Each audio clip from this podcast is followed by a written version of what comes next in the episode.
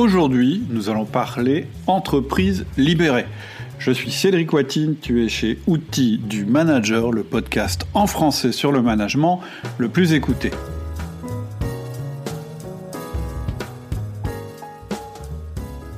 Alors je ne sais pas si c'est pareil pour toi, mais l'idée de l'entreprise libérée m'a énormément enthousiasmé lorsqu'elle est apparue.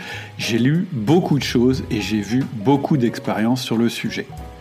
Malheureusement, mon constat, c'est qu'entre l'idée et la réalisation concrète, il y a parfois un monde, il y a parfois un gouffre. Alors quand j'ai été contacté par les équipes de Ludovic 5.1 pour organiser un échange, je me suis dit que c'était l'occasion ou jamais de confronter la théorie et la réalité. Je t'explique. Ludovic est le CEO d'Octo. Et Octo met en œuvre cette idée d'entreprise libérée depuis son origine en 1998. Ça a donc été un privilège rare d'avoir un vrai retour d'expérience sur 23 ans de croissance et de libération successive tu verras que Ludovic est vraiment quelqu'un de passionnant. Il est passionnant d'abord parce qu'il est absolument humble par rapport à ce parcours et qu'il n'hésite pas à partager en toute simplicité ses échecs et ses doutes. Mais il est passionnant aussi parce qu'il est à la fois absolument pragmatique et concret, tout en étant capable de conceptualiser et même de philosopher. Et ça, j'adore. Donc, pas de pipeau, que du réel et que de l'expérience, voire même de l'expérimentation. J'espère que tu passeras un très bon moment avec nous, j'espère que tu auras envie de partager tes révélations et de poser des questions sur le forum. Suite à cette écoute, je te mets le lien pour en discuter dans le descriptif du podcast. Bonjour Ludovic. Bonjour. Comment vas-tu? Bah, Très bien et toi? Bah, Très très bien pour, nous, c'est une espèce de retrouvaille, puisqu'il y a de très nombreuses années, j'étais intervenu chez Octo euh, pour la mise en place du 1 à 1 dans certaines de tes équipes. En effet, en effet. Et, alors j'ai tout de suite une question, c'est un rituel qui, se perpétue dans l'entreprise ou? Oui, c'est un rituel qui se perpétue. Alors euh, peut-être pas euh, de façon complètement euh, fidèle au dogme, mais en tout cas, euh, ça, reste la règle euh, chez Octo et ceux qui dérogent doivent le faire en toute conscience. D'accord, ok, c'est intéressant. Déjà, c'est un point de vue intéressant. Alors, peut-être que, avant de démarrer, ce qu'on peut faire, tu peux peut-être présenter rapidement Octo et, puis ton, ton, rôle dans Octo, dire un petit peu d'où vous venez, où vous en êtes et vers quoi vous allez. Oui, bien sûr. Alors, Octo est un cabinet de, de, conseil et de réalisation en produits digitaux. Euh, la façon dont je le décris, c'est qu'on aide nos clients à relever les enjeux à la fois technologiques, méthodologiques et culturels du digital. Et pourquoi j'insiste sur ces trois dimensions? Parce que euh, depuis nos 23 ans d'existence, on est arrivé à la conclusion que le digital, c'était de la techno, mais c'était aussi surtout des façons de faire et de la culture, et que euh, pour euh, faire une transition digitale, il fallait agir euh, sur ces trois dimensions-là. Alors on a, on a 23 ans d'existence. Euh, moi j'ai j'ai rejoint le fondateur historique au moment où il avait l'idée initiale du projet, un petit peu avant d'ailleurs, et donc on, on s'est associé pour, pour créer Octo. Et donc j'ai à peu près tout vécu depuis le moment où on était euh, trois personnes au démarrage et maintenant on est euh, un peu plus de 750. Mhm. Et je suis, euh, j'ai pris les, fonctions de direction générale il y a un peu plus de dix ans maintenant et je suis le président directeur général depuis trois ans. Et nous avons été, fait marquant quand même, nous avons rejoint le, groupe Accenture il y a quatre ans. D'accord. Ah ok. Alors, moi, l'angle tout de suite que j'ai envie de prendre, je pense que c'est celui-là, c'est celui euh, de la transformation. Euh, alors peut-être je ne vais pas utiliser les bons mots, peut-être qu'il euh, y aura des mises au point au niveau vocabulaire que tu voudras faire, mais c'est la transformation progressive de l'entreprise Octo en entreprise libérée. Oui. Est-ce que c'est les bons mots et, est-ce que tu peux nous en dire plus? Le, modèle de l'entreprise libérée a été une source d'inspiration absolument euh, déterminante chez Octo. Euh, je pense qu'on a lu euh, tous les tous les, les, livres de la Bible euh, qui constituent euh, l'entreprise libérée. Donc, donc c'est quoi alors C'est quoi les livres Entreprise Liberté et compagnie. Liberté et, compagnie. Reinventing Organization. Je pense que ça fait partie des ça fait partie du, du, du canon. C'est clair. Il y a un autre bouquin qui nous a beaucoup inspiré qui est Tribal Leadership, euh, qui, nous a, vraiment euh, donné des pistes pour, pour construire le modèle. Euh, dans les bouquins euh, qu'on a euh, aussi dans notre bibliothèque, il y a les bouquins de Lancioni, donc qui a beaucoup, qui a beaucoup écrit sur, sur la façon de créer des équipes et la façon. Alors, en plus, c'est un consultant, donc la façon d'interagir en tant que boîte de conseil avec ses clients. Euh, on a, qu'est-ce qu'il y a d'autre dans les bouquins qui nous ont construit euh, Ah, il y en a un euh, récemment qui nous a pas mal aidé, qui est Teams of Team. Donc c'est, non, pardon, Team of Teams. Je l'ai fait dans, l'ordre mhm. inverse. C'est-à-dire littéralement qui veut dire équipe d'équipe, une équipe d'équipe au pluriel. Ça se traduit pas. Et, effectivement, et c'est un bouquin écrit par un général des armées américains. Ouais qui donne des pistes sur la façon dont on, construit des équipes résilientes. Enfin voilà, donc alors, ça, on est loin de l'entreprise libérée. Hein. J'ai un petit peu dérivé, mais euh, donc euh, globalement, on s'est beaucoup inspiré de l'entreprise euh, libérée. et moi, j'aime de moins en moins. Enfin, je, je, suis de plus en plus prudent avec ce terme euh, parce que je trouve que euh, charrie un imaginaire qui peut être un peu dangereux, c'est-à-dire euh, libéré de quoi, pourquoi. Enfin, il y, a une sorte de d'aspiration euh, presque métaphysique dans la libération qui est intéressante, mais qui qui est lourde à porter pour l'entreprise, je trouve. Mm-hmm. Et moi, je, je, je défends plutôt le terme d'entreprise agile aujourd'hui. Euh, mais c'est aussi lié à notre secteur d'activité puisqu'on est dans, dans l'IT et que euh, dans l'IT, l'agilité est en train de, de, prendre sa place euh, au-delà de la fabrication de logiciels et un peu plus dans les entreprises. C'est moins chargé, c'est moins chargé symboliquement, donc c'est plus facile à manipuler, je trouve. Ouais, je suis assez d'accord. Et puis, moi, ce qui m'a aussi fait prendre du recul par rapport au modèle, c'est qu'il y a quand même eu des dérives un petit peu embêtantes et que parfois au final, euh, l'entreprise libérée, s'apparentait un petit peu à une entreprise avec euh, aucun gouvernement et un seul gourou et qui est en direct un petit peu. Voilà, euh, une espèce de. on, se demande qui a été libéré dans le dans l'histoire en fait. Alors j'aime bien le terme d'entreprise opale de, de, de Lalou. Le problème, c'est que ça parle à personne. Ouais, ouais. Donc, il faut, faut, faut, expliquer plein de trucs avant de manipuler le concept, donc c'est pas très immédiat comme, euh, comme outil. Je suis d'accord avec toi. Alors, est-ce que tu peux nous raconter peut-être un petit peu l'histoire euh, de la transformation? D'abord, je pense que, alors, je suis en train de le lire, je le trouve passionnant et il est sur euh, sur ma Kindle et je, je vais profiter là d'une période de vacances pour le lire. Vous avez écrit un manifeste. Oui. Je sais pas si tu appelles ça. Euh, c'est un témoignage plutôt qu'un témoignage, on va dire. Euh, donc tu parles de devenir une entreprise agile, c'est ça? C'est ça. Mm. Euh, ouais, c'est un témoignage. C'est-à-dire, moi, j'avais envie de partager, de, partager les choses qu'on fait chez Octo, qui, je pense, sont pas classiques et peuvent servir d'inspiration à des entreprises. Ce que je constate, hein, c'est que euh, la littérature qui sert de base euh, à ce type de réflexion pour les managers, c'est souvent écrit euh, soit par des universitaires, soit par des consultants. Et donc, souvent ça décrit des modèles super impressionnants, super pertinents, mais ça m'est arrivé deux trois fois de, gratter un peu le vernis et de me rendre compte que la réalité de ce qui était décrit, de ce qui était décrit, pardon, était pas forcément tout à fait ce qui était dans les bouquins qu'on a tous lus.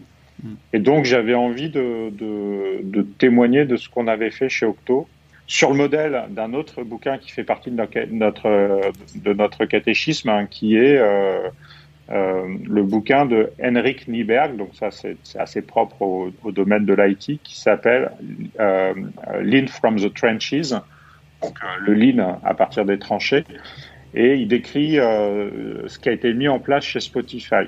J'ai adoré la démarche qui consiste à dire, bah voilà, on a rencontré tel type de difficulté et voilà ce qu'on a mis en place pour la surmonter.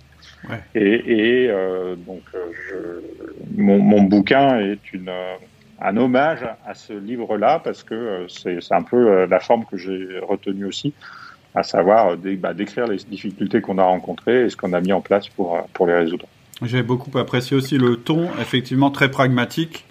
Et d'ailleurs, mm. je pense qu'à l'époque, c'est ce qui t'avait attiré aussi dans le dans l'outil de Manager Tools, c'est que c'est très très euh, euh, pragmatique, c'est-à-dire près du terrain. Et on a rencontré cette difficulté, on a essayé comme ça, ça a marché comme ci, on a essayé comme ça, ça marche mieux, etc. Extrêmement euh, attaché au quotidien et en même temps extrêmement humble. C'est aussi ça que j'aime beaucoup, c'est qu'en fait, il y a encore plein de questions non résolues et, et on voit bien que, en réalité, euh, plutôt, plutôt, de dire une entreprise libérée, moi j'aime bien une entreprise en libération parce qu'en fait, en fait c'est quelque chose que.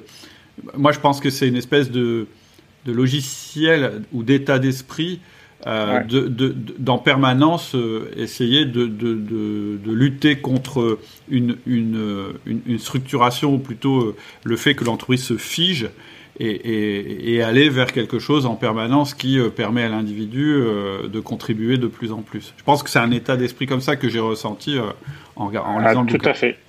Tout à fait. Et d'ailleurs, bah, c'est vrai, quand je suis interrogé sur ce sujet, j'ai peu l'occasion de le mettre en avant, donc je vais peut-être insister là-dessus. C'est alors moi, je suis aussi consultant, hein, c'est mon passé, et, et, ça se voit d'ailleurs dans le bouquin un peu, je pense. Et, et euh, ça m'arrive encore de faire des missions de conseil pour mes clients, et ce que je vois, c'est que euh, souvent la, la, transformation est vue comme un passage d'un point A stable à un point B stable, hmm. alors qu'en fait, effectivement, je pense que c'est un cheminement guidé par un état d'esprit et que euh, bah, on n'a jamais fini. En fait, y a, enfin, une entreprise, c'est un organisme vivant, donc il y a toujours des choses qui changent, des entrants, des sortants, des, des équilibres. Mm. Et le monde autour bah, change. On a mm. pu s'en rendre compte euh, de façon un peu violente ces derniers temps. Donc on est toujours en, déséquilibre instable et tout l'enjeu de l'entreprise, c'est comment, euh, comment gérer ce déséquilibre instable avec, euh, avec des lignes directrices et, et, des valeurs en fait. Ok. Comment tu veux qu'on aborde, comment tu veux qu'on aborde le sujet de la transformation d'Octo? Parce que c'est vrai ce que tu dis, après, d'un point A à un point B, après, il y a quand même des paliers, il y a quand même des... Ouais, bien sûr, bien sûr. Bah, en fait, je, peux faire un, rapide historique parce qu'il y, y, a quelque chose qui m'a beaucoup marqué euh, dans, dans l'histoire d'Octo, c'est que euh, euh, les, les, grandes transformations sont assez dues à la rencontre entre le hasard et la nécessité, pour reprendre le titre de ce célèbre ouvrage. Mm-hmm.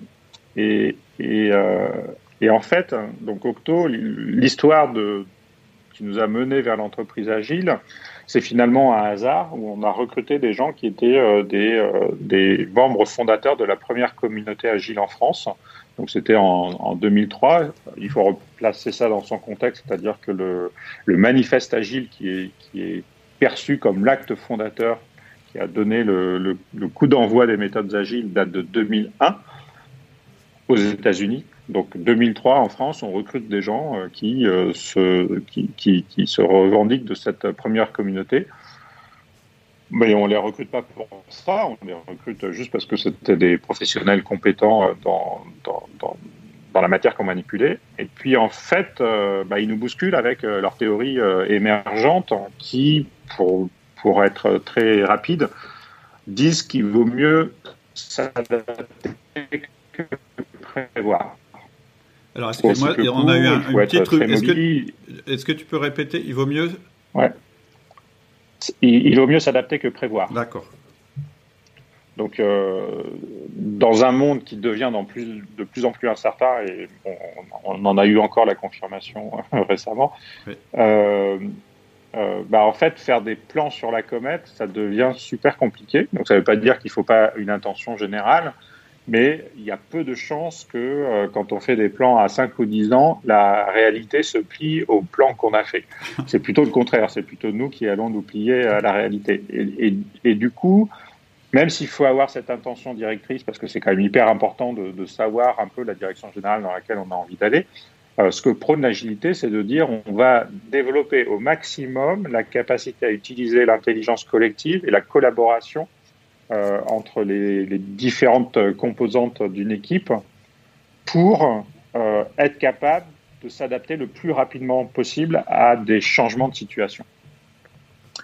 Euh, et donc, ils viennent avec ces théories-là qui percutent à l'époque euh, assez fortement notre culture que je décrirais d'ingénieur à la française, où globalement, euh, on peut considérer que si on met des gens très intelligents dans un bureau fermé pendant suffisamment longtemps, on en sortira avec la bonne solution. Et ben en fait, on, voilà, on, découvre ce monde-là, et puis il se trouve qu'il y a un projet sur lequel on est impliqué euh, qui qui marche pas très bien, et où on se rend compte qu'après euh, trois ans de, travaux, on est incapable de mettre le moindre cas d'utilisation en production. Et donc, on se dit, bon, bah, il faut absolument qu'on s'ouvre à la méthodologie et qu'on qu'on commence à réfléchir à la façon de faire de l'informatique et donc euh, aux méthodes agiles. Et finalement, ce que j'ai découvert dans, ces quelques 20 ans d'agilité, c'est que euh, le, le geste programme la culture. Il y a d'ailleurs une citation que j'aime beaucoup qui est euh, on, ne peut pas changer une culture, ce qu'on peut changer, c'est des comportements, et les comportements deviennent de la culture. Et, je pense qu'Octo en est euh, l'illustration euh, marquante, parce que à force de faire nos rituels agiles quelque part, alors, sachant que l'agile vient avec des rituels, et, je pense que dans une méthode, les rituels sont quelque chose d'absolument central. Euh, donc, à force de suivre ces rituels, ben, finalement, euh, l'agile a contaminé d'abord notre façon de faire les projets informatiques, c'était l'objet. Hein. Donc, on est passé euh, d'une méthode marginale à quelque chose qui est devenu euh, absolument central dans notre façon de fonctionner. Et puis, finalement, ça a contaminé notre, notre culture et nos façons de faire à l'échelle de l'entreprise. En fait, en fait, il y a eu une émergence qui s'est faite. Moi, la citation que, que je, je cite souvent, c'est la culture, c'est la somme des comportements.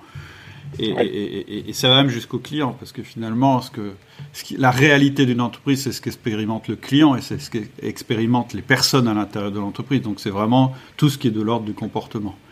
Et souvent, mmh. c'est ce qu'on voit, c'est que ce qui finalement euh, va déterminer la culture d'entreprise, c'est ce qui va émerger du comportement des personnes. Donc à partir du moment où on agit sur les comportements, alors on agit sur la culture. C'est une approche plus bottom-up que top-down.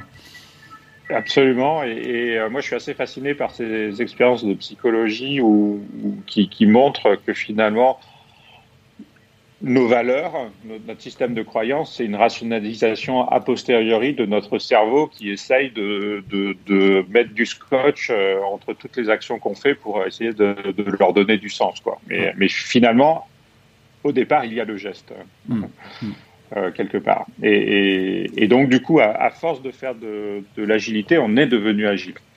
Et c'est dans ce sens-là que ça s'est passé, à tel point qu'il y a des choses que je trouve assez fascinantes aujourd'hui, qui est que euh, nos, équipes RH ou com utilisent des stand-up meetings, euh, des rétrospectives, gèrent leur, leur, leur, flot de tâches avec des kanbans. Enfin, donc vraiment toute l'entreprise est passée à, à, ce type de réflexe issu de l'agilité. Alors, et, donc ça, ça, ça, a été un mouvement euh, très progressif chez Octo. Et puis il y a eu, euh, oh, je dirais, peut-être deux, deux, deux, grands points de bascule au-delà de, ce, de, de, de celui-là. Le premier, ça a été une crise qu'on a eue euh, dans les années 2010. On a atteint la taille euh, de 150 personnes, taille euh, bien documentée dans la littérature managériale anglo-saxonne, parce qu'il y a peu de, de littérature managériale française. C'était une de, mes motivations aussi à écrire ce bouquin. Euh, et globalement, ce que dit la limite de Dunbar, c'est qu'à 150, le projet commun euh, se, se, dissout un peu. Ouais. Et qu'il faut retrouver des modes d'appartenance au collectif un petit peu différents. Euh, et 150, c'est la taille de la tribu humaine. C'est probablement la taille des groupes sociaux qu'on constituait euh, à l'époque euh, où on était des, des chasseurs-cueilleurs dans la salade. Euh, et donc, du coup, euh, quand on a passé cette limite, bah, on, on, a, on a passé le mur du son, en quelque sorte. Il y a eu une perte de confiance brutale dans le, dans le projet collectif. Il y avait plein d'autres raisons. Donc, il y avait la crise de 2008, mais je, c'est plus une excuse, un peu comme la crise pétrolière, c'est plus qu'une excuse que, que la raison profonde. Il y avait le fait qu'on venait de se réorganiser. Moi, je venais de prendre mes fonctions de, directeur général et je débutais. Donc, je pense que j'ai fait aussi de, belles erreurs euh, de management à l'époque. Euh, euh, il y avait le fait que, on s'était organisé selon un modèle et les gens ne se reconnaissaient pas dans ce modèle-là. Bon, tout un, tas de phénomènes imbriqués les uns aux autres qui ont fait que bah, notre turnover a commencé à monter en flèche.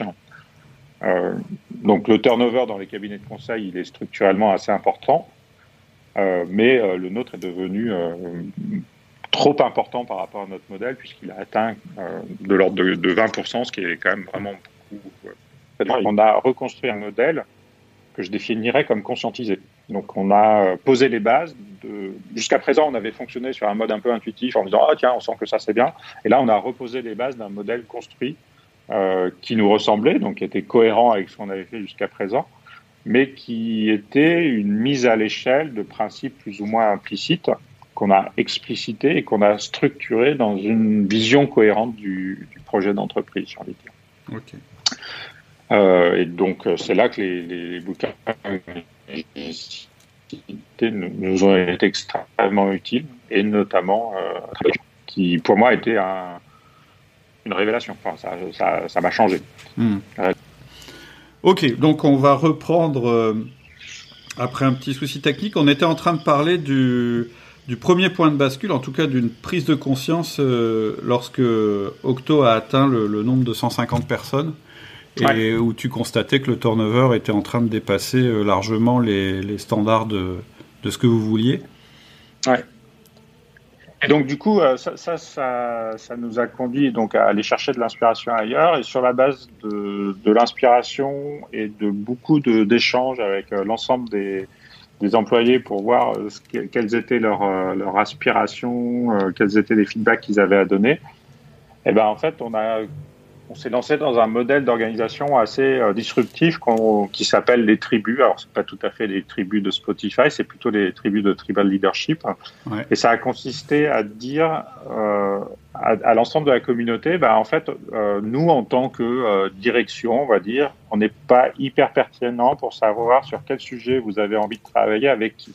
Et à, l'issue des, consultations qu'on avait lancées, on s'était rendu compte que c'était le, principal critère euh, qui, motivait, qui motivait les personnes qui rejoignaient Octo. Donc, travailler sur des sujets qui les passionnaient avec des gens qui les tiraient vers le haut. Quoi. Et donc, du coup, on a dit, bah, puisqu'on n'est pas pertinent là-dessus, euh, on va vous laisser faire. Et donc, on a, on, a, on a renvoyé comme message à la communauté qu'ils ils pouvaient créer les équipes qu'ils voulaient, avec les personnes qu'ils voulaient, sur les sujets qu'ils voulaient. Donc, on avait une sorte de, petit, euh, de petit contrôle euh, du projet pour être sûr que, que ce soit cohérent avec Octo et que ça parte pas dans tous les sens qui était presque une, une, sécurité superflue parce que ça pas du tout. Euh, enfin, les, projets qui ont été proposés ont été euh, tous euh, très pertinents et plein de sens. Mhm. Et donc, du jour au lendemain, on a basculé 80% de, de, de, l'entreprise sur cette organisation-là. Est-ce que, est que ça s'est substitué à l'organisation, je dirais, traditionnelle, je ne sais pas s'il faut dire hiérarchique, mais en tout cas avec une direction et puis une chaîne de commande, ou est-ce que ça s'est posé en parallèle comme parce que c'est bah, souvent la question qu'on a. Enfin, souvent les gens disent ouais, mais euh, alors du coup, qui, euh, à qui je réfère Enfin, tu vois, les, réflexes qu'on a en tant qu'individu, c'est de se dire mais alors en fait, je suis rattaché à une tribu et en même temps, je suis dans une chaîne de de décision et, parfois c'est cette articulation là qui est pas évidente à appréhender et à comprendre. Alors, bah en fait, c'était un peu les deux parce que euh, Octo est une boîte avec une hiérarchie, donc donc chacun a un manager. Ouais. Euh, mais c'est une ligne hiérarchique assez, assez souple. C'est-à-dire que euh, par rapport à, ce qu'on peut connaître dans d'autres systèmes hiérarchiques, le, positionnement est plus quelqu'un qui aide à résoudre les problèmes. Enfin, le manager est plus quelqu'un qui aide à résoudre des problèmes que quelqu'un qui distribue les tâches dans notre mode de fonctionnement. Puis l'autre point, c'est que, euh, c'est que euh, en fait, les gens peuvent choisir leur équipe et leur manager. Donc, du coup, on a une, une, chaîne hiérarchique, mais qui est assez peu contraignante. Et par exemple, moi je connais des organisations où c'est un drame si on tape deux échelons hiérarchiques au-dessus de soi pour aller poser une question au chef, ou si on va voir l'équipe d'à côté sans passer par la chaîne hiérarchique. chez nous, c'est un non-sujet. Enfin, voilà, au quotidien, tout le monde peut discuter avec tout le monde sans demander le 50 autorisations euh, de, sortir de son périmètre. D'accord. C'est-à-dire que si je me positionne en tant qu'individu, parce que quelquefois c'est intéressant de prendre le point de vue euh, plutôt que de regarder euh, comment l'entreprise est structurée, de me dire bah moi si je travaille pour Octo, comment ça marche? Donc si je travaille pour Octo, j'ai un manager forcément, ouais. obligé. Euh, mais il est, il, me distribue pas forcément des tâches. Il est plutôt là pour m'aider, m'orienter. Et en plus, je choisis ce manager. C'est-à-dire qu'à un moment, euh, si je trouve qu'il me convient plus, j'ai le droit d'en changer. C'est ça le principe. Donc ça, c'est le principe côté euh, management, c'est-à-dire ce qui fait le lien entre les personnes dans l'entreprise et, qui donne peut-être quand même la, la marche de l'entreprise, la direction de l'entreprise. Et par ailleurs, il y a les tribus. Et donc, en tant qu'individu, j'ai le droit de créer une tribu ou d'adhérer à une tribu ou d'adhérer à plusieurs tribus Non, une seule tribu et les tribus sont mon équipe. Euh, en, fait, euh, quand je suis dans une tribu, a priori, j'ai un manager euh, qui est le, lead de la tribu. Ah d'accord. quand, quand c'est une grosse tribu, c'est plus compliqué que ça, mais, mais le principe c'est ça. Et dans l'acte fondateur des tribus, il y a le fait que le lead de la tribu ce soit quelqu'un qui soit désigné par la tribu. Choisi par la tribu. C'est-à-dire que c'est pas nous qui avons dit euh, bon telle tribu ce sera un tel qui va la manager.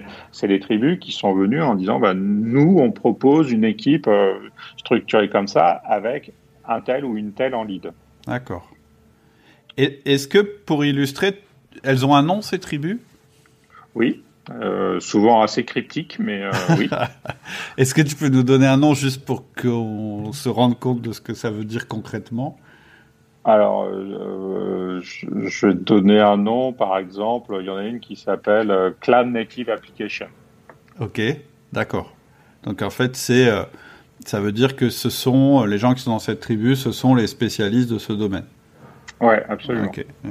Et, de loin, ça ressemble assez fortement à l'organisation en practice qui sont classiques dans les cabinets de conseil, c'est-à-dire qu'on regroupe les gens par spécialité.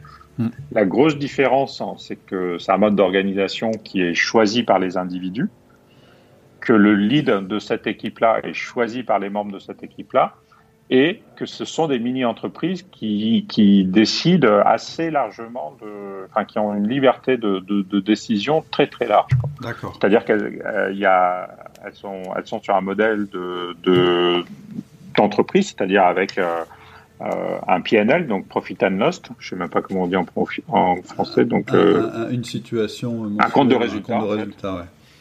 Un compte de résultat et, euh, et ce, ce, ce, compte de, de résultat détermine les bonus collectifs qui leur seront versés en fin d'année. D'accord. Ok.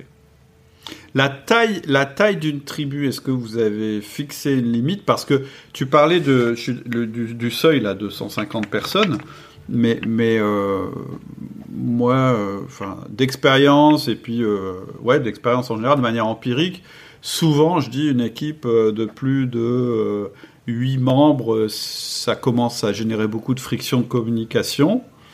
et parfois, enfin bref, il y a beaucoup de friction de communication et en général c'est moins fluide. Est-ce que vous avez ce genre de, je dirais, de limite, entre guillemets, que vous fixez à une cellule euh, humaine Ou bien est-ce que c'est euh, une tribu, ça peut faire 30 euh, personnes Au départ, on avait un principe qui était, qui était celui-là, c'est-à-dire une, une, tribu ne doit pas faire plus de 10 personnes. Okay. C'était dans les, dans les statuts des équipes.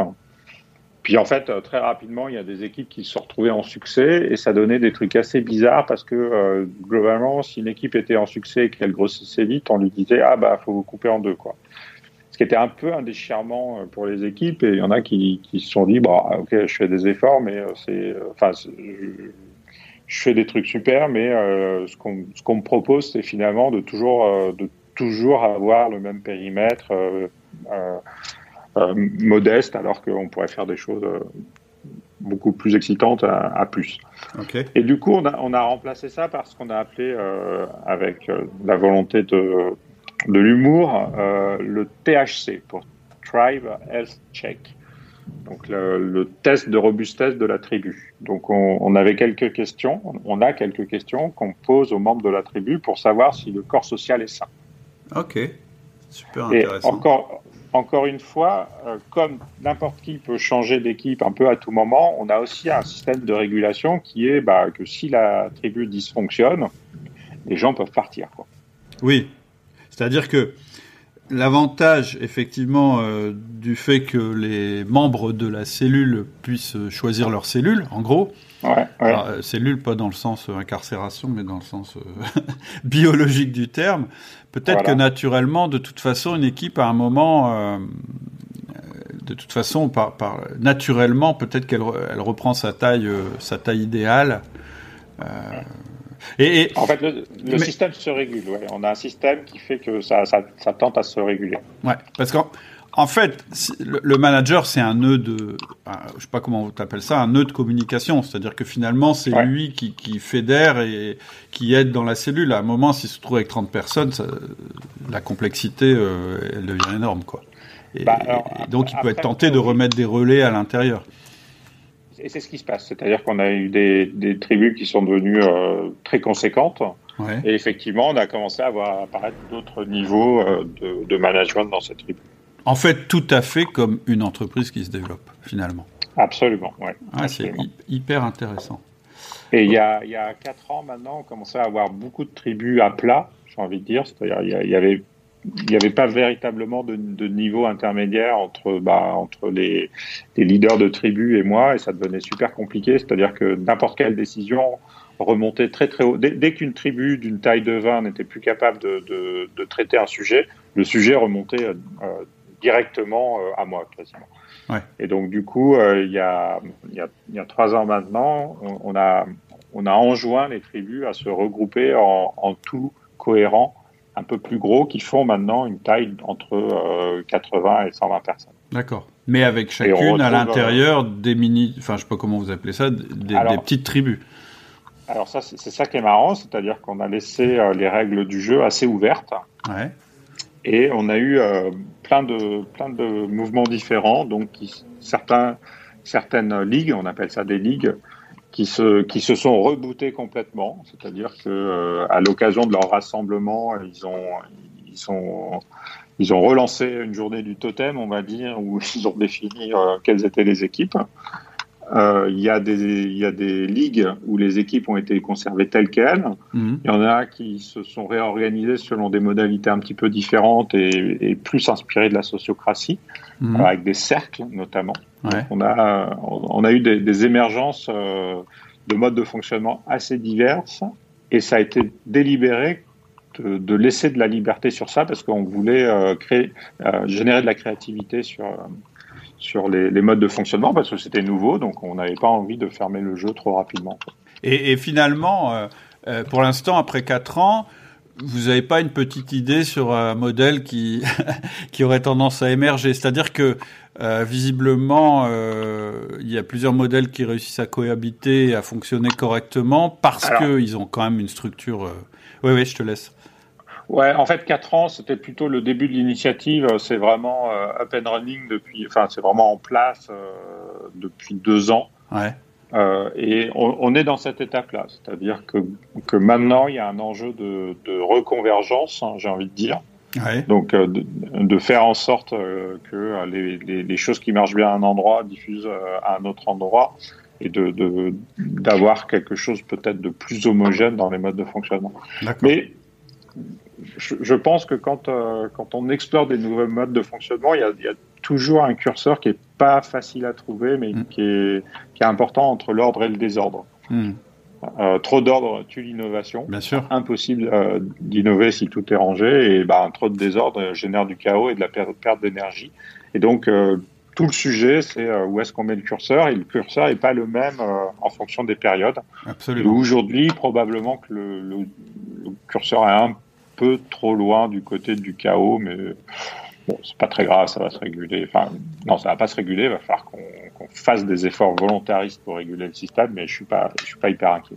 Bah, j'avais assisté à une conférence, malheureusement le nom m'échappe, ça me reviendra peut-être d'un d'un sociologue des organisations qui disait qu'en fait finalement l'entreprise la plus euh, adaptable c'est celle qui est capable de faire du zigzag et, et en fait euh, d'osciller entre euh, exactement ce que tu dis la structure et la non structure et il disait mmh. la vraie entreprise parce qu'il dit le problème c'est que si on libère trop c'est le chaos total et c'est très difficile à rattraper parce qu'une mm. fois qu'on a libéré, bah, comment tu restructures? Et à l'inverse, si tu structures trop, bah, tu, c'est ce que tu disais, il n'y a plus de place à l'innovation et finalement le, le modèle explose. Et, et... et, le Covid en rajoute une couche. Tout à fait. C'est-à-dire que là, on a des gens qui ont travaillé en télétravail euh, pendant longtemps, donc euh, qui sont un peu éloignés du collectif. Euh, et, et, enfin, je, pense que toutes les entreprises vont avoir à gérer une tension entre ceux qui veulent revenir, ceux qui veulent pas revenir, comment on fait. C'est sûr. Donc, on va traverser toutes les entreprises une période de chaos assez profonde, je pense. Oui, ouais, je pense. alors, par contre, je pense que les entreprises qui avaient un mode, qui avaient organisé leur management avec des rituels qu'elles ont continué à pratiquer, c'est-à-dire des rituels qui soient praticables aussi à distance, c'est probablement celles qui, qui sauront le mieux se recomposer. Enfin, moi, c'est ma conviction. Et, et en t'écoutant, je, je, je, pensais à un livre euh, qui est le livre antifragile de Taleb. Je ne sais pas si, si, tu l'as lu parce que y a, y a, alors c'est pas forcément euh, totalement applicable au management, mais mais je trouve que ça décrit bien justement ce que on cherche à faire avec une entreprise, qui est de la rendre ni fragile ni robuste, mais qui est de la rendre mm. antifragile et donc en capacité en permanence à bénéficier des crises. Hmm. Alors, bah, euh, j'ai pas lu le bouquin, mais j'en ai beaucoup entendu parler, donc euh, je pourrais pas me revendiquer de sa réflexion parce que je ne la maîtrise pas assez, mais effectivement, on essaye d'avoir quelque chose de suffisamment souple pour, euh, ouais, pour, pour réagir en fonction de la situation. Parce que c'est une des questions. En fait, quand tu laisses comme ça, euh, et votre expérience est hyper intéressante à ce titre, quand même, euh, la, la, ligne directrice de l'entreprise, finalement, c'est quoi? C'est-à-dire que vous avez des pratiques que vous avez décrites, etc. Ça, c'est la ritualisation et les comportements que vous avez mis en place. De là émerge une culture. Mais après, je dirais que qui donne la vision? Enfin, comment ça marche au niveau, euh, par exemple, de euh, l'année prochaine, on aimerait être... Alors, je sais que vous planifiez pas, mais vous avez quand même une espèce de, de grande direction dans laquelle vous allez. Comment Alors, Ouais, vas-y. Ouais, comment tu, tu, déclines ça en fait dans, dans la boutique? Alors, euh, c'est pas forcément un sujet sur lequel on était, euh, on était hyper hyper bon. Ouais. Euh, on est en train de mettre en place les, les, les OKR pour structurer un peu plus ça. Ouais. Euh, sur la, la, vision purement, on va dire budgétaire, financière et tout ça, on était malgré ce qu'on pourrait penser d'une prédictibilité absolument incroyable. D'accord. Ce qui est très, c'est très simple dans notre métier. On fait du, un métier de consulting, donc on vend euh, un taux journalier euh, et un taux d'activité et un nombre de personnes. On met ces trois éléments dans une équation et ça nous donne le chiffre d'affaires qu'on va faire euh, l'année prochaine. Ouais. Donc l'élément d'entrée le plus structurant, c'est le nombre de personnes qu'on va recruter. Donc encore une fois, c'est pas de la rocket science mais euh, sans y passer des plombs sur notre budget, on est capable. Euh, alors maintenant, on a pas mal de, de enfin, on a un travail budgétaire un peu plus lourd euh, parce qu'on est dans un groupe côté euh, comme Accenture, en plus un groupe côté américain, donc, donc on a un exercice budgétaire formel à faire qui est un peu plus lourd. Mais sinon, sur notre mode de fonctionnement interne, euh, on a une prédictibilité totale alors qu'on est capable de faire ce budget-là, en, franchement, en quelques heures. Enfin, j'exagère un peu parce que ça, ça, mobilise un peu, mais. Euh, mais c'est le rêve. mais on, on, pourrait presque, je pense. Ouais. C'est-à-dire que c'est une des questions, euh, quand, quand, tu m'as appris que vous, vous étiez désormais, euh, faisiez partie du groupe Accenture, je me suis dit, euh, euh, que, comment on fait cohabiter euh, Enfin, enfin, je connais pas bien la culture d'Accenture, mais c'est des Américains, donc ils doivent être très Matrix, etc., et process, ouais. etc. Ouais, et ouais. Je me suis dit, tiens, euh, est-ce que, est-ce que, enfin, ça dépend de leur mode de enfin comment ils vous évaluent en fait, mais, mais quelque part le modèle un petit peu agile, un petit peu libéré comme ça, ça peut, ça peut aussi faire peur parce qu'on se dit mais on ne sait pas dans, dans, quelle direction ça va partir. À partir du moment où toi tu es capable de leur dire ben non l'équation elle est simple c'est ça et on la partage tous et chaque cellule à son niveau est chargée que ça se passe bien selon cette équation et donc la consolidation de l'ensemble fera que ça se passera bien, c'est déjà un point qui doit leur plaire. Bah oui, et puis euh, et puis en fait, ils étaient intéressés par euh, par euh, l'objet bizarre qu'on était parce qu'ils se sont rendus compte que bah, ça permettait d'avoir des, des, des comportements d'innovation, d'être en avant sur certains sujets sur le marché. Et donc, ils ont été. Alors, pour le coup, je pense qu'on a réussi à faire une intégration euh, comme peu d'entreprises arrivent à le faire, c'est-à-dire en, en, ayant ce qu'il faut comme intégration pour qu'il y ait de la synergie et de la cohérence. Mais, mais euh, Accenture a joué le jeu en nous laissant un espace de liberté qui nous permette d'exprimer euh, notre différence et qui, qui, qui permet à, à l'ensemble de tirer le maximum de valeur de, de la complémentarité. Hein. Donc, je, et je pense que c'est exemplaire. Et quand je lis des, des articles sur le sujet, euh, dans les, dans les revues de management comme la HBR. Euh, c'est euh, ce que tous les théoriciens décrivent et que peu arrivent à mettre en place. Donc, c'est, à mon avis, c'est admirable. Génial. Super. Ok, et donc tu me disais que t'as, l'autre grande, la, grande, je dirais, révélation que, que vous avez eue, c'est ce que tu as appelé la sociocratie. Alors, oui. quelle est la définition de sociocratie? Alors, je ne sais pas en donner une définition précise, mais c'est globalement un, mouvement. Euh, enfin, le, terme a été cité par Auguste Comte à la fin du 19e siècle, donc c'est pas récent. Et il se trouve que ça a été euh, remis au goût du jour dans les années 70 euh, par des, sociologues qui cherchaient des modèles de gouvernance qui soient qui, qui fassent enfin, qui, qui s'appuie sur l'intelligence collective, on va dire. D'accord. Donc euh, des, des, modèles de gouvernance un peu plus euh, horizontaux. Mhm. Euh, et, et, je ne l'ai pas vérifié, mais on, on m'a dit que c'était issu de la philosophie Quaker. Et c'est intéressant de ce point de vue-là, parce que les Quakers donc, sont, des, sont des protestants. Mhm. Et chez les protestants, il y a un rapport à la, à, à la parole et à, à l'intermédiation du rapport avec Dieu qui est complètement différent de chez les catholiques. Euh, et en fait, la, la, la, parole de chacun est égale et chacun a le même rapport à Dieu, contrairement à, aux catholiques où quelque part il y a une forme de, de hiérarchie ecclésiastique. Euh, oui. Et plus, plus on se rapproche du sommet, plus le, le contact avec Dieu est, est normalement facile. Ouais, d'accord. Et, ah, et, donc, et, et, donc, euh, il semblerait que la sociocratie était influ, influencée par la philosophie Quaker euh, donc euh, qui a un rapport à la, à la, parole très mesuré, très égalitaire, euh, et qui ont tendance à se réunir en, en cercle pour euh, discuter des, des, des, des, sujets importants de la communauté. Mm-hmm. Et donc la sociocratie euh, aurait repris ça, la notion de cercle, la notion de, de parole importante, et elle se fonde sur quatre grands principes dans la version euh, des années 70, qui sont euh, les cercles, le double lien, la décision par consentement et euh, l'élection sans candidat. Principe que l'on retrouve, enfin certains principes que l'on retrouve d'ailleurs dans les, dans, les, dans les entreprises libérées, oui. notamment le principe d'élection sans candidat. Je sais que je l'avais déjà vu ailleurs. Oui, oui, tout à fait. Euh, et donc le principe, c'est de dire que c'est de proposer des des systèmes de gouvernance euh, qui mettent en qui, qui mettent l'accent sur l'intelligence collective, si je peux le résumer ainsi. D'accord. Alors Donc, juste, le double lien, qu'est-ce que c'est le double lien?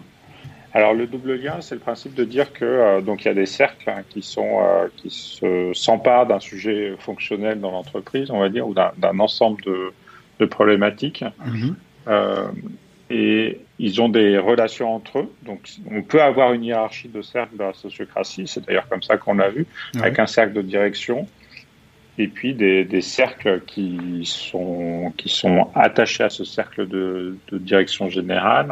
-hmm. euh, et, et, en fait, le, le cercle général, c'est comme ça qu'on l'a appelé, nomme un lien descendant qui est le représentant du cercle général vers, vers le cercle du dessous. Enfin, et euh, le, cercle du dessous nomme un lien remontant qui est sa représentation au, sein du cercle général. Ah et, ça de, de façon euh, continue. C'est-à-dire que euh, chaque, chaque cercle voit ses intérêts représentés à la fois dans le cercle du dessus et dans le cercle d'en dessous. D'accord. Bon, après, c'est toujours difficile de manipuler ces notions de en dessus, en dessous. Ou descendant, remontant, parce que ça, ça donne l'image qu'il y a des cercles au-dessus des autres. Voilà, c'est un peu compliqué, mais euh, l'esprit, c'est ça, en fait. Mmh. Oui, oui, et puis c'est très lié aussi à l'élection sans candidat, c'est-à-dire que du groupe émerge un... Ouais. c'est intéressant. oui, effectivement, donc les, les, liens sont définis par un système d'élection sans candidat. Mmh. Et donc, du coup, ça garantit euh, ben, finalement que euh, c'est censé garantir la, la, bonne circulation des, informations et des intérêts entre, entre les différents cercles. Mhm. Euh, et voilà, donc on, s'est lancé euh, là-dedans il y a un, an et demi maintenant, début 2020. Donc euh, il y a eu la pandémie qui arrivée par là, donc on a dit bon, on, va suspendre notre expérimentation. Puis finalement, comme ça a commencé à durer un petit peu, on s'est dit bah non, on va reprendre. Et, donc finalement, on a fait un an d'expérimentation majoritairement en contexte confiné et en télétravail. Mais on est malgré tout arrivé à la conclusion à la fin 2020 que c'était euh, quelque chose d'intéressant et qu'on avait envie de, de, bah, de, continuer à explorer en fait. D'accord. Donc concrètement, ça veut dire que quand tu fais partie d'un, d'une tribu ou, d'un, ou d'une ligue, euh, tu es susceptible d'être élu par les autres et euh, de, donc de devenir euh, temporairement ou pas, je ne sais pas comment.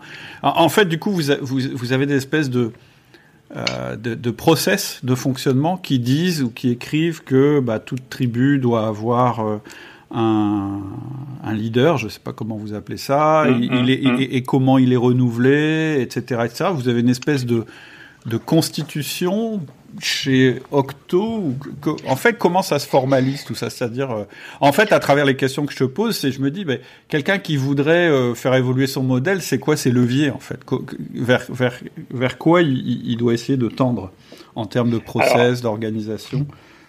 Alors, les questions que tu poses sont des questions hyper pertinentes sur lesquelles on n'a pas complètement tranché. Euh, la chose est sûre, c'est que il y a le, le, leader est, est désigné par ses membres, mais on n'a pas de système de remise en jeu finalement de ce titre-là.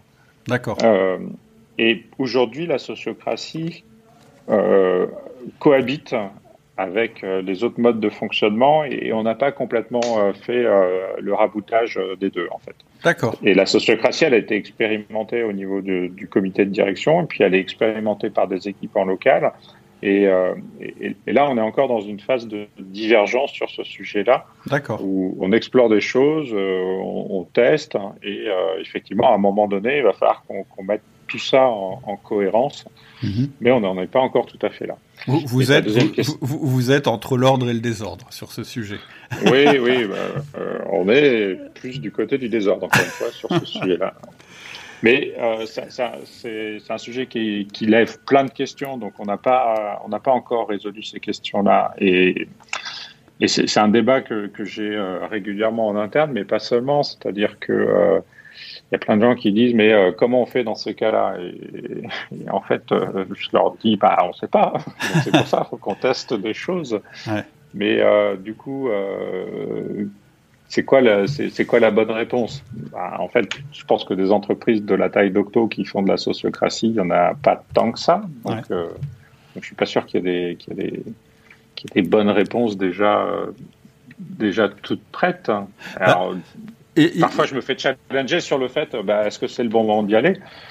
Et, et, en, en, définitive, si on ne fait que copier des choses que d'autres ont déjà fait avant, bah, c'est il n'y a rien qui bougera, quoi. C'est sûr, et, et, je pense aussi que il y a, y a, quand même, euh, vous avez quand même un réservoir qui est votre histoire, parce que moi, je me souviens très très bien de quand je suis intervenu chez, chez vous, donc il y a longtemps, qu'on s'était rencontrés euh, assez euh, brièvement avant, et tu m'avais dit, On avait discuté du système parce que j'ai essayé de comprendre euh, le système.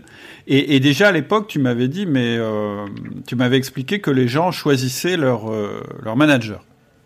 Mhm. Et, du coup, je m'étais dit, alors déjà, ça, ça me posait, c'était assez neuf et novateur hein, comme manière de, de, de, raisonner, tout en étant, je veux le dire, je me suis tout de suite dit, bah, de toute façon, c'est un peu déjà ce qui se passe dans une entreprise, entre guillemets, traditionnel. C'est qu'à un moment, si ton manager se plaît pas, tu choisis de partir. Donc quelque part, euh, de toute façon, à un moment, tu fais le choix euh, de changer de manager. Et, je trouvais ça hyper intéressant que vous l'ayez intégré dans votre process, dans votre fonctionnement, en disant, bah, il y a un moment, il y a des gens, ils vont, ils vont, ça va pas coller avec un manager. Et donc, qu'est-ce qu'on préfère? Les perdre ou leur donner l'opportunité de se rattacher à un autre manager qui pourrait mieux leur plaire et donc les garder quand même dans le giron parce que ces gens nous intéressent. Et, et je me souviens que j'avais dit aussi, mais Ouais, mais euh, comment t'évalues tes managers? Et en fait, quelque part, c'est à nouveau ces questions-là qui sont en train de se poser à vous. C'est les mêmes questions. C'est-à-dire que moi, j'ai l'impression quand même que quand tu parles de sociocratie et comment on va l'organiser, ça, elle existe déjà chez vous. Elle est déjà dans vos dans vos process Parce que moi, je connais pas beaucoup de boîtes qui disent, bah, chez nous, les gens choisissent leur manager. Euh, euh, comment on évalue un manager? Bah, on n'a pas encore tout à fait décidé. On est en train. Tu, vois, ces questions-là, en fait, elles, ont toujours existé chez vous, bah, et, elles seront intrinsèques, moi, je pense. Alors, tout à fait. Euh, c'est en ce sens où moi, j'ai trouvé intéressant la sociocratie, c'est que c'est pas ça nous emmène un peu plus loin dans la même direction. C'est pas, pas quelque chose à 180 degrés pour nous. Et ça respecte pas mal notre, notre mode de fonctionnement euh, naturel, mais ça nous oblige à structurer deux trois, deux, trois sujets importants, et notamment des choses autour de la décision. Mm. Euh, donc on a des modes de fonctionnement assez collectifs chez Octo. Mm-hmm.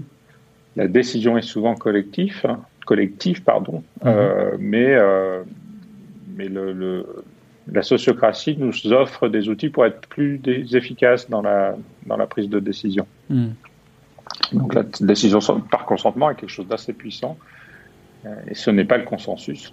Ah. C'est important. Ça, ça m'intéresse beaucoup aussi parce que c'est un de mes sujets favoris, hein, la décision par consensus. Alors, qu'est-ce que c'est Comment ça marche en gros? Est-ce que tu peux nous, dire un petit peu c'est quoi la décision par consentement?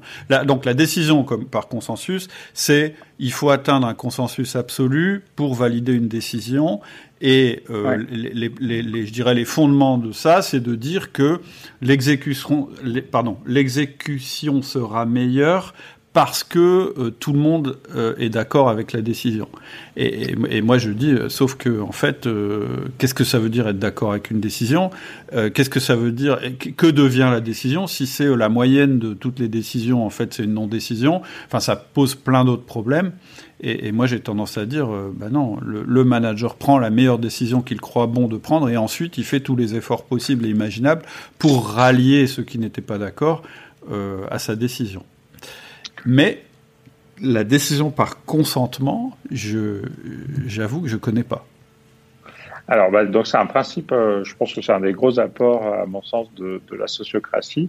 Et ça, alors, souvent, on prend l'image du restaurant. C'est-à-dire, si on est un groupe d'amis et qu'on doit décider, décider, un restaurant, tout le monde a fait euh, l'expérience que ça peut vite devenir hyper compliqué, en fait.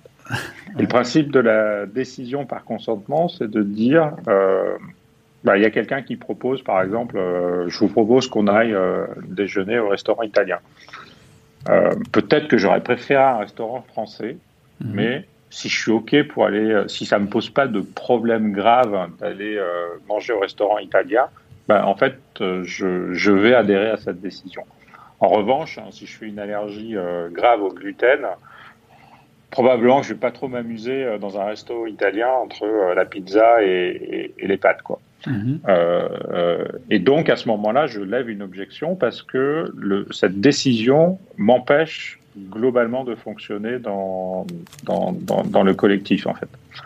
Et du coup, euh, l'idée c'est de ne prendre en compte, de prendre en compte les, les, les, les, objections, mais de ne les prendre en compte que si elles, elles, apportent, elles apportent quelque chose de constructif que si elles ne mettent pas en jeu des risques, des risques putatifs, enfin en disant oui, mais si on fait ça, on risque de, ben, on n'en sait rien, donc on, teste et on verra. Mhm. Et, et, surtout si, euh, si les, les, les, individus du groupe euh, peuvent, euh, peuvent continuer à fonctionner dans l'organisation euh, avec cette décision, même si c'est pas celle qu'ils auraient prise à titre individuel. Mhm. Donc ça demande pas mal d'abnégation, pas mal d'humilité, parce que ça veut dire que euh, j'ai peut-être la conviction d'avoir la bonne décision, la bonne solution, mais finalement euh, le reste du groupe euh, part plutôt sur quelque chose différent de ma piste, mhm. mais fondamentalement, si on prend cette décision, ben voilà, je vais, quand même pouvoir survivre et continuer à bosser.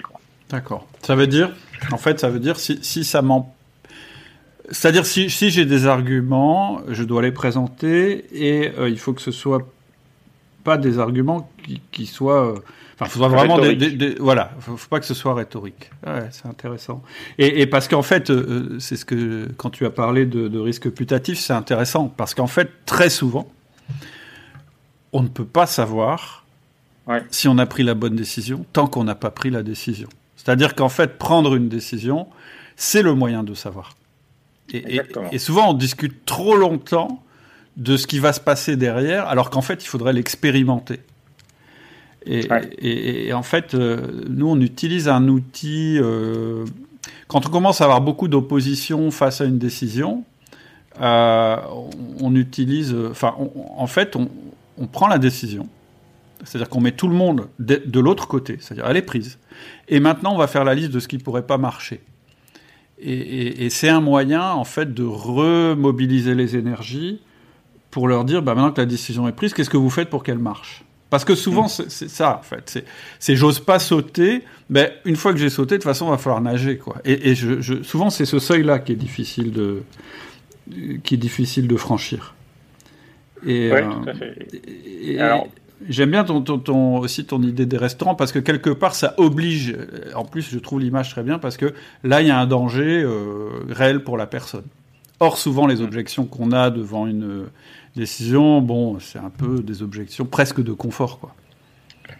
Et, euh, un, manager est sélectionné par les organisations parce qu'il est capable de maintenir une stabilité dans le système. Donc, mm. par définition, un manager, et indépendamment de sa personnalité profonde, est, programmé pour avoir, une certaine aversion au risque, hein, quand même. Ouais. Euh, et c'est ce qu'on lui demande hein, quelque part. Et donc du coup, euh, du coup, sa créativité est souvent tendue vers le fait de trouver toutes les raisons qui vont faire que ça va pas marcher. Quoi. Ouais. Euh, et, et, souvent, c'est un besoin, c'est un effort conscient qu'on a besoin de faire. Enfin, et, moi le premier, hein, de tendre ma créativité vers bah, comment on fait pour que ça marche? Oui, mais alors justement, moi j'aurais tendance à dire que le système euh, euh, alors, du coup, je comprends pas comment ton système euh, résout ça, justement. J'aurais eu tendance à dire, euh, ouais, mais du coup, quand la décision est très collective, est-ce que le manager, il n'a pas aussi l'opportunité de se réfugier derrière le collectif en disant bah non en fait on n'a pas pu faire ce que je voulais parce que tout le monde n'était pas d'accord tu vois je Ouais, mais, euh, mais enfin, il y a aussi un principe autour de, la décision par, par, euh, par consentement, pardon. C'est que euh, il y a une sorte de contrat moral qui est que je ne peux pas faire d'objection, enfin d'obstruction bête et, bête et méchante. C'est-à-dire que si je peux vraiment pas fonctionner avec la décision, il y a quand même un enjeu qui est que je propose quelque chose qui m'aille, qui me oui, convienne. Oui. Oui, tu peux pas juste dire ça marchera pas votre truc. ouais. exactement. Je, dois être force de proposition et, et, après, euh, on peut très bien imaginer qu'il y ait quelqu'un qui soit toujours, euh, qui explique toujours que si on prend euh, tel type de décision, euh, ça va pas lui aller et l'entreprise va mourir et, donc il peut pas vivre avec cette décision. Et si ça arrive trop souvent, la question c'est quelle est sa place dans ce collectif-là en fait. oui, voilà. Je ne prétends pas que ce type de, processus de décision supprime toute forme de, de difficulté dans l'organisation. Hmm. C'est pas miraculeux, bien sûr, parce que une organisation est faite d'hommes et de femmes qui sont par nature imparfaits, qui viennent avec leurs humeurs, leurs leur, leur biais. voilà. Mais, ça mérite de, formaliser le processus de décision et de limiter bah, les comportements un peu passifs, agressifs, c'est-à-dire je, ne dis rien, mais je n'en pense pas Et euh, je, ferai tout pour désinguer le truc euh, à la première occasion. Oui, oui, ça c'est clair que c'est.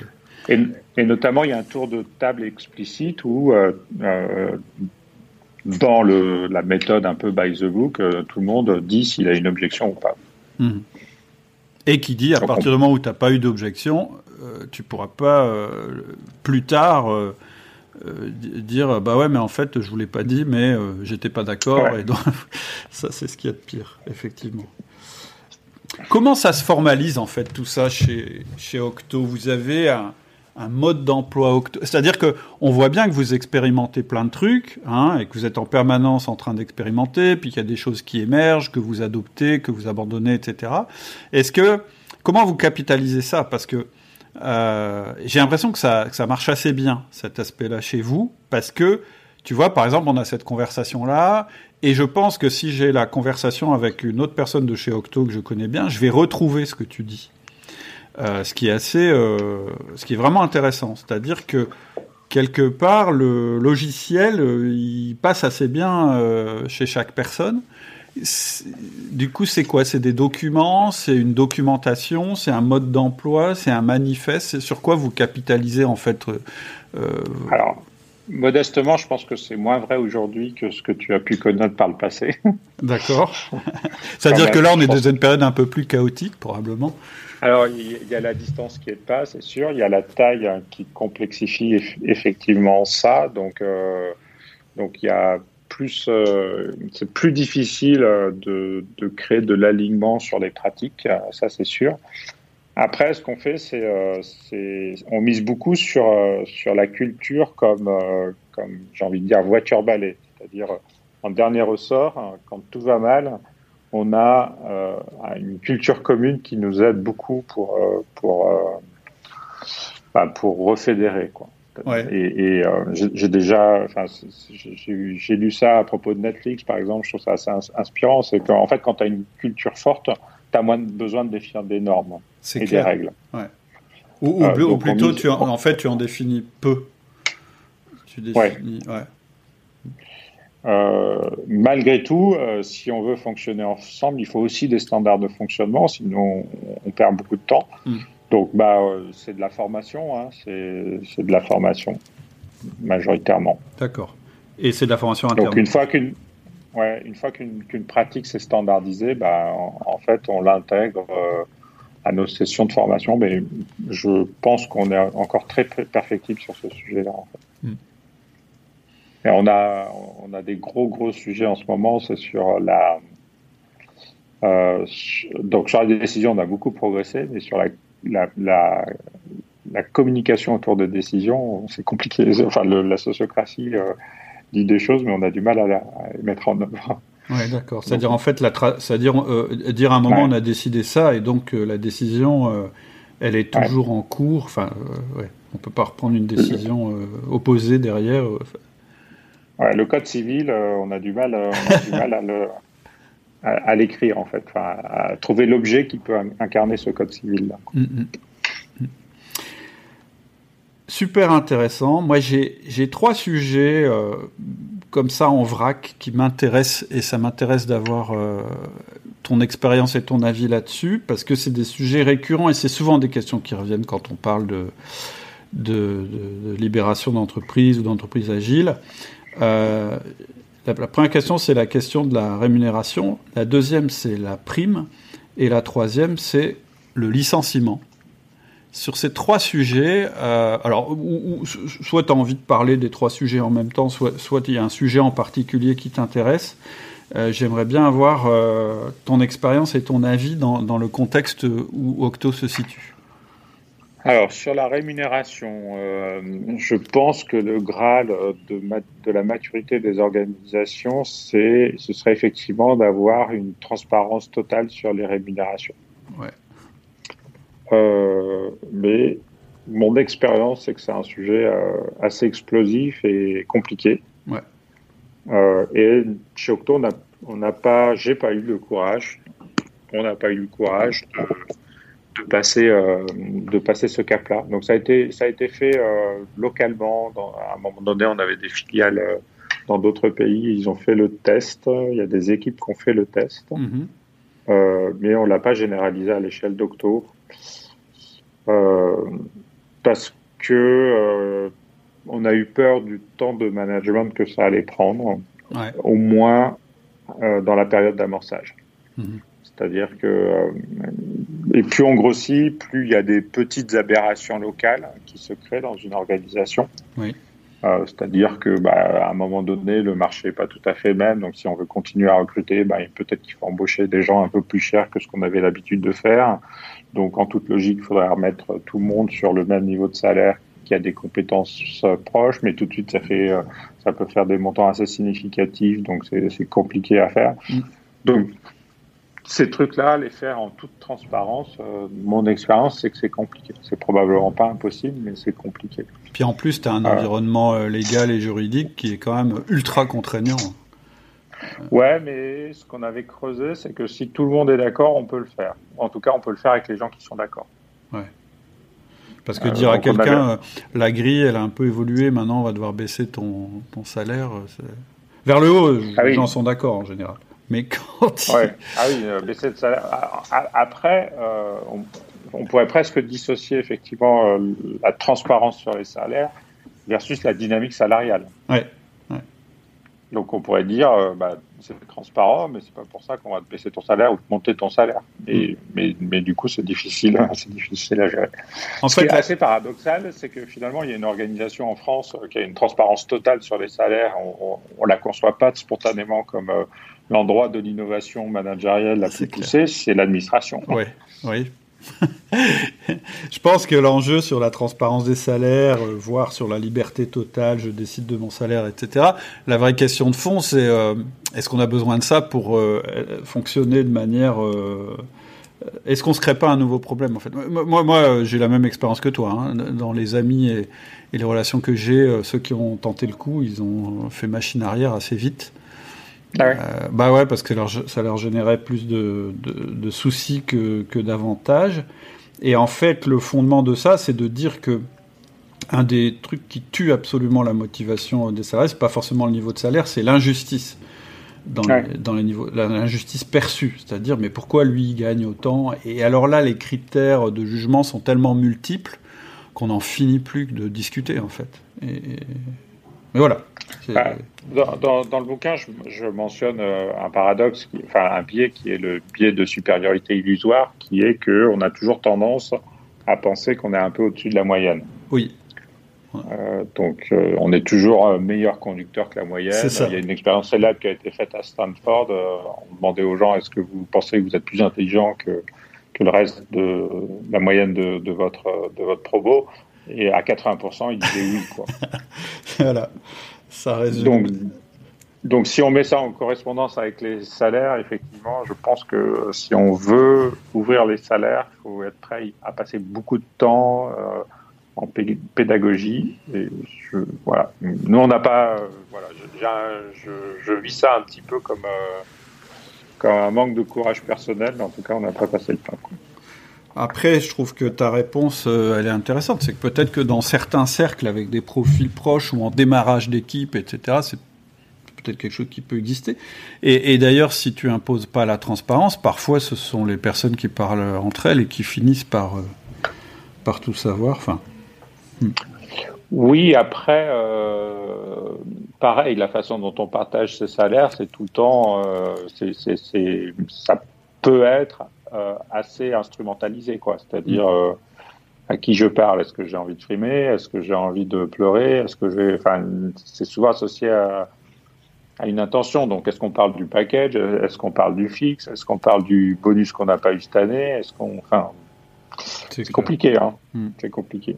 Est-ce que, est-ce que quand je compare mes, mon salaire avec euh, mes collègues, enfin mes mes amis qui sont à l'extérieur, est-ce que euh, je, je, rajoute tous les avantages non, non, financiers que j'ai dans l'entreprise? Enfin, mm. c'est un sujet qui est, qui est explosif, hein, de toute façon, ce sujet de Rémi. Mm, c'est clair. Et, en plus, on a tous un rapport différent avec l'argent, entre et, qui peut être très très émotionnel. Donc, euh, donc il y a ceux qui n'aiment pas en demander, il y a ceux qui mesurent leur valeur à ça, il y a ceux qui ont envie d'en avoir beaucoup. Enfin, hmm. voilà. Donc on a tous une relation très très personnelle à l'argent. Et, ouais. Et, puis après, voilà, la transparence sur les salaires, on la compare à quoi? L'investissement de la personne dans l'entreprise, au nombre d'heures qu'elle travaille. Enfin, je veux dire, après, c'est effectivement, c'est c'est un sujet. Euh, moi, moi, je pense que c'est un sujet explosif. En tout cas, c'est mon expérience. Euh. Mais voilà, merci pour ton. Après, c'est bizarre de dire que bah, finalement, il y aurait quelques profils qui auraient la maturité suffisante pour prendre cette décision pour le compte du collectif. C'est ambivalent hein, quand même. Donc, ouais. Donc sur tous les autres sujets, bon, euh, euh, on pourrait faire confiance au collectif, mais sur ce sujet-là, non. Enfin, donc c'est compliqué. C'est un mmh. sujet compliqué. Euh, sur les bonus, bah, pour le coup, on a pas mal creusé la question et on est arrivé à la conclusion que les bonus indexés sur des objectifs individuels, c'était un poison, en tout cas pour le type de métier qu'on faisait. Ouais. donc,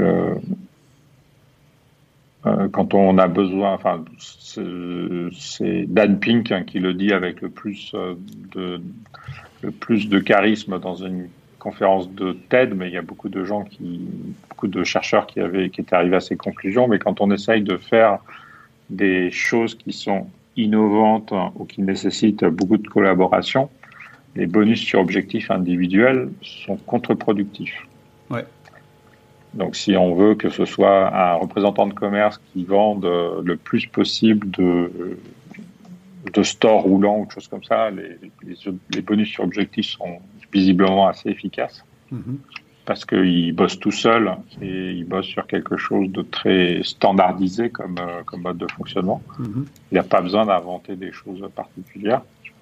Et voilà, quand on est dans l'économie de la connaissance, c'est le propre du conseil, euh, le bonus sur objectif individuel est assez dangereux et crée des, des bah, tue la collaboration tout simplement. Ouais. Et, ouais, puis après il y a d'autres aspects euh, du fait que euh, euh, c'est comme un, il en faut toujours plus. En fait, finalement, une fois que le bonus a été touché trois quatre fois, on s'y est habitué, c'est un dû, et donc c'est un peu. je suis assez d'accord. Par contre, au niveau collectif, euh, parce que je vois que tu fais la différence entre bonus individuel et collectif. Ça veut dire qu'au niveau collectif, quand même, vous avez une. Ouais, en fait, c'est le système euh, qu'on utilise globalement pour réguler euh, les, tribus. C'est-à-dire que les tribus sont intéressées, enfin, les membres de la tribu sont intéressés à la marge op générée par la tribu. D'accord. et donc, touche un bonus en fonction de ça. Ce qui a quelque part un fonctionnement euh, d'actionnaire euh, d'une mini-entreprise. Hein. Ça, ça, ça, reste dans la logique de ce que, ce que j'avais décrit sur les, sur les tribus. Mhm. Euh, ça fait pas forcément des écarts énormes entre une tribu qui marche bien et une tribu qui marche mal. Mhm. Une tribu qui marche très très bien, ça peut, ça, c'est sûr que ça, ça rajoute un peu de beurre dans les épinards, comme on dit vulgairement. Mhm. Mais euh, je suis quand même assez, euh, assez fasciné par euh, le pouvoir orientatif que ça a des comportements euh, disproportionnés par rapport aux sommes que ça représente. D'accord. C'est le gros danger avec les incentives, de quelle corde qu'elles soient, c'est qu'elles génèrent des, elles suscitent des comportements euh, qui, qui sont, ouais, qui sont euh, qui peuvent être assez facilement déviants parce que c'est hyper difficile de mesurer tous les effets de bord qui peuvent être euh, suscités par un système de bonus. Mm-hmm. et, et, ces comportements déviants sont très déviants par rapport à ce qui a gagné. Quoi. Ouais, ouais, ouais. Et en fait, c'est un peu un système d'intéressement finalement que, que tu décris. Et ouais, c'est pas loin de ça, oui, effectivement. On s'est posé euh, la question de le mettre en place, mais on avait creusé le sujet, alors je sais plus exactement, mais je crois qu'on peut, euh, on peut pas distinguer par population. Euh, donc du coup,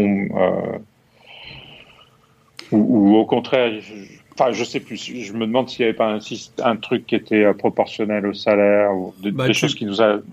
Tu peux, ouais, en fait, c'est ça. C'est que tu, je crois que tu as deux critères. Euh, c'est le, enfin, en gros, en résumé, euh, tu n'as pas une souplesse totale. Tu peux pas faire des groupes en disant le groupe A c'est différent du groupe B. C'est plus, tu, tu distingues d'une manière générale. Alors les critères sont, tu les, tu les détermines toi-même, les, les seuils, etc. Par contre, il me semble que tu as le droit d'indexer de, ça sur les salaires ou sur le temps de présence ou sur un mix des deux. Ce qui, effectivement, euh, là pour, alors là pour le coup, ce serait du très très très collectif, puisqu'en fait finalement, ce serait la même règle pour tout euh, Octo. En fait. Et, pour le coup, le fait quand même qu'on ait une incentive à la performance des tribus, ça a un effet régulateur dans le sens où euh, si une tribu est, est, structurellement enfin, marche structurellement très bien, elle va tendance, avoir tendance à être attractive hein, d'un point de vue bonus. Mm. Et donc ça c'est bien. Et puis si une tribu marche pas du tout, bah, les gens auront peut-être envie d'aller voir ailleurs si, euh, si l'herbe est plus verte, enfin ailleurs dans l'entreprise. Euh, mm. et du coup, euh, ça, ça, aura tendance à, à, accélérer la, la mort de cette tribu. Et donc une espèce de sélection naturelle. ouais. Et, du coup, ça, ça, ouais, ça a eu ses vertus dans notre mode de fonctionnement. Au niveau des, des licenciements, enfin, ou plutôt, euh, euh, bon, le processus d'embauche, je pense qu'il est, ce sont les, tribus qui embauchent, qui ou pas, etc. Mais, mais comment ça se passe, je dirais, comment quelqu'un peut se faire exclure d'Octo contre sa volonté? Peut-être c'est comme ça qu'il faut le, le présenter parce que c'est la question qu'on peut se poser. Je dis quelqu'un qui serait dans la structure non performant, etc. Est-ce qu'il y a quelqu'un à un moment qui dit non mais euh, toi, euh, tu vas pas pouvoir rester chez Octo? Je parle pas évidemment euh, des motifs d'exclusion, mise en danger d'autrui, enfin ce genre de trucs qui sont évidents. Mais, mais est-ce que quelque part, enfin comment ça marche dans une entreprise, dans l'entreprise Octo alors, oui, euh, je, pense qu'on a pour le coup vraiment des, des, conditions de température et de pression très particulières chez nous sur ce sujet-là, euh, qui nous simplifient pas mal la tâche. La première chose, c'est que euh, il y, a une, il y avait un chercheur qui était venu faire une étude chez nous et qui avait dit Octo, c'est la dictature de l'expertise. C'était un, un, peu flippant, mais un peu vrai en même temps, dans le sens où, où en fait, euh, la pression, elle vient pas tant de, de, de la chaîne hiérarchique que, et des managers que euh, de la pression de groupe. C'est-à-dire que c'est un collectif qui est exigeant, donc quand on n'est pas au niveau du collectif, euh, bah, en fait, c'est dur de trouver sa place dans le groupe. Et donc, du coup, euh, quelqu'un qui arrive, qui n'est pas au niveau, se trouve assez vite sur la touche. et en plus, le, il y a beaucoup de liberté sur euh, le choix des missions, qui travaillent sur quoi. Donc, euh, donc dans un système comme ça, euh, une, personne qui n'est pas au niveau aura du mal à trouver des missions, à, trouver à se staffer. Donc ça peut être assez vite pas très agréable. Et, et on a un, un atout génial, c'est que on est sur un marché où il n'y a pas de chômage. C'est-à-dire que euh, quelqu'un qui trouve pas sa place chez Octo, la, la pire punition qu'il a, c'est qu'il va avoir une petite augmente euh, parce qu'il va aller bosser chez un concurrent, quoi, en fait. Donc, on, crée peu de draps humains euh, en, Enfin, ne pas trouver sa place dans une entreprise, c'est une expérience un peu traumatique et qui peut être, ne pas être très facile à vivre mais euh, j'ai pas de connaissance de d'anciens octo qui sera resté durablement au chômage euh, mhm. après avoir quitté l'entreprise. Donc ça, c'est c'est quelque chose de très apaisant pour toute la nature des relations qu'on peut avoir. C'est-à-dire que c'est pas un drame si on explique à quelqu'un que il n'a pas sa place dans le collectif et euh, voilà parce qu'il trouvera assez facilement un autre job ailleurs. Et, donc, ça nous arrive de, de, forcer le destin par des ruptures conventionnelles, hein, évidemment, mais euh, mais bon, c'est rare, c'est rare. Mais ce qui est intéressant, parce que c'est aussi une observation que j'avais faite. Hein, c'est que finalement, quand on enlève entre guillemets la pression hiérarchique, il y a une autre forme de, de pression qui se met en, route, c'est la pression sociale. Euh, mm. avec euh, potentiellement, euh, c'est pas le cas chez Octo, mais, mais moi j'ai eu des exemples ailleurs où je dirais que la pression sociale était, je dirais, beaucoup plus violente qu'en fait. Que, C'est-à-dire qu'en fait, quand, quand ton juge de paix, c'est ton manager, au moins tu sais d'où ça vient, euh, euh c'est mm-hmm. avec lui que tu dois discuter, etc. Quand c'est plus flou, quant au, à la personne euh, qui, entre guillemets, qui te met la pression, ça peut être très très difficile à vivre pour certaines personnes. Moi, moi j'ai vu des, des gens, euh, je veux dire, qui ont été exclus par le groupe, euh, qui, qui, qui savaient plus avec qui elles allaient manger le midi, qui, enfin, qui étaient complètement. Euh, je, je, je, veux dire, et je parle pas du tout d'octo hein, quand je dis ça, mais effectivement, je, je, le dis parce que l'entreprise libérée, ça peut paraître un paradis quand on travaille dans une entreprise qui est ultra hiérarchisée, qu'on a un patron ou plutôt un, un petit chef qu'on déteste. Mais il peut y avoir, je dirais, l'extrême inverse euh, quand justement il n'y a, a, plus de, de chef. Et, et, encore une fois, je pense qu'il n'y a pas de milieu. Enfin, il n'y a pas de. Le, la vérité, elle est entre les, entre les deux extrêmes, je pense aussi. Oui, non, c'est des modèles d'organisation qui sont exigeants en permanence. C'est vrai, ouais. Euh, et pour le coup, chez Octo, il n'y a vraiment pas le côté d'ostratisation. Enfin, ça a dû arriver probablement, mais c'est pas dans la culture parce qu'on essaye de bien, de bien distinguer la personne de, de, la, de la, tâche. Hmm. Et il y a quelqu'un qui, il y a des gens qui peuvent être super sympas, être euh, des gens formidables, mais pas adaptés au type de métier qu'on fait. Et, et, on essaye de, bah, c'est ok quoi en fait. Hmm. Euh, c'est pas un drame. Euh, voilà. Donc on, on, est assez vigilant à ça et je pense qu'on y arrive plutôt bien. Donc euh, pas parce que quelqu'un n'est pas au niveau qu'il va se faire ostraciser euh, humainement. Hmm. on a un truc aussi qui est que les, une grosse partie des, des, personnes qui rejoignent Octo le rejoignent par la, euh, plus ou moins, enfin, avec une, une, expérience professionnelle assez faible, et donc ils passent par un dispositif qu'on appelle la School, qui est un mois de training sur les façons de faire Octo et des pratiques Octo. Ouais. Et du coup, on se rend euh, pendant ce mois-ci assez vite compte de si ça va le faire ou pas le faire. Ah oui, vous avez donc ça permet de... d'être euh, T'as un SAS en fait, t'as as un SAS pour euh, vérifier la ouais, compatibilité. Ouais, ouais, ça, ça c'est top. Et, okay. et, en plus, il faut travailler en équipe. Donc, les gens qui sont pas capables de travailler en équipe, on le voit, on le voit très vite dans ces contextes-là. Hmm. J'ai pas le recul suffisant aujourd'hui pour dire quel a été l'effet du confinement là-dessus, mais, euh, mais voilà. Et puis après, il euh, y a le sujet de, de ce que j'appelle les personnes toxiques. Oui. Euh, donc, des, des, gens qui peuvent être potentiellement brillants. Donc, qui, en première approche, euh, cochent toutes les cases de la top performance, mais qui ont un effet euh, délétère sur, euh, sur leur environnement humain. Quoi.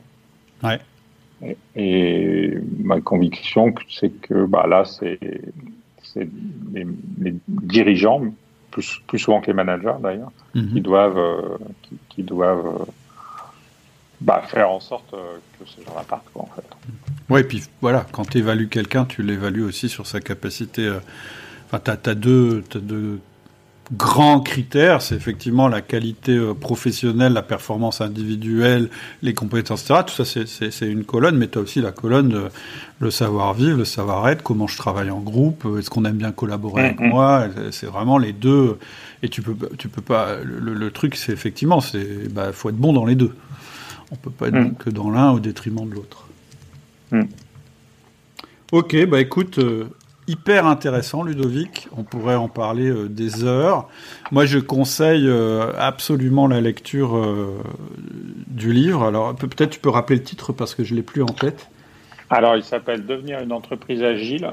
Pour l'instant il est downloadable en version PDF à partir de, de notre site. Ouais. Et la version papier définitive arrive normalement d'ici deux semaines dans j'ai envie de dire toutes les bonnes librairies, mais non, c'est pas, pas vrai. Et en plus, quand tu dis définitive, euh, comment dirais-je, c'est pas tout à fait. Euh, euh, j'ai l'impression que justement rien n'est définitif chez Octo, donc c'est la version papier actuelle et à jour. En fait. Ouais, et, en plus, écrire ce bouquin a été un enfer.